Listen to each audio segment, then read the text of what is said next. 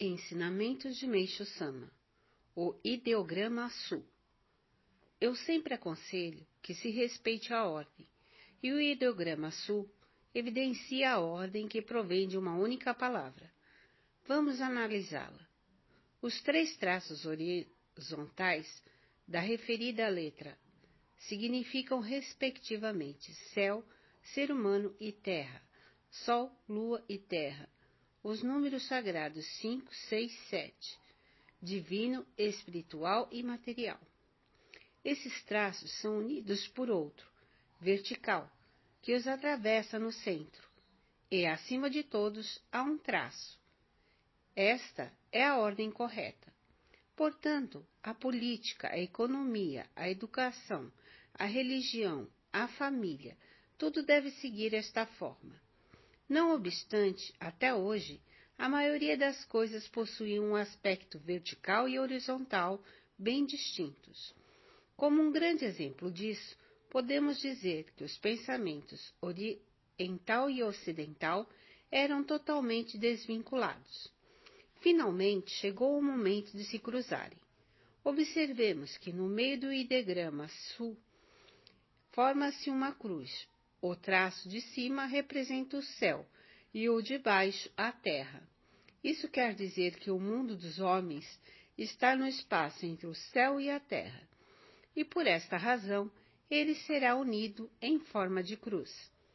É essa a realidade do paraíso terrestre, ou seja, o reino de Deus em forma de cruz.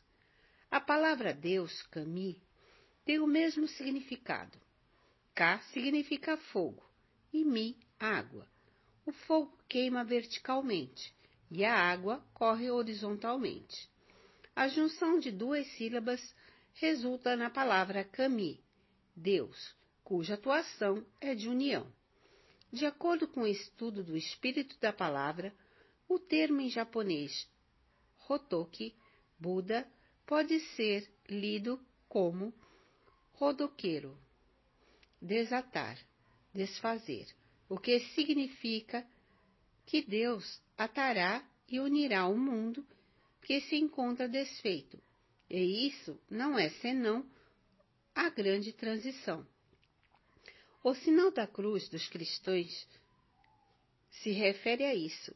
A suástica budista, com as hastes voltadas para o lado esquerdo, significa que, ao formar a cruz, ela começa a girar, apresentam o mesmo sentido. Assim sendo, denota-se que em tudo devem existir os três níveis, Caso contrário, nada dará certo. Os eixos central e vertical, que formam a cruz no meio desse ideograma, servem de apoio e unem firmemente a parte de cima com a de baixo. Isso significa que a classe média tem a função de harmonizar as outras duas classes, alta e baixa. Acima de tudo, fica o líder, que ocupa a posição mais alta.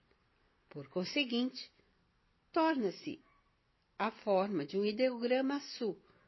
Tudo correrá bem, sem falhas. Assim, esse princípio vale tanto para a política como também para a gestão empresarial ou administração institucional. E sua forma é a do mundo de Miroco, que sempre preconizamos. Coletâneas da série Gikan volume 12, 30 de janeiro de 1950. Extraído do livro Alicerce do Paraíso, volume 5, página 202.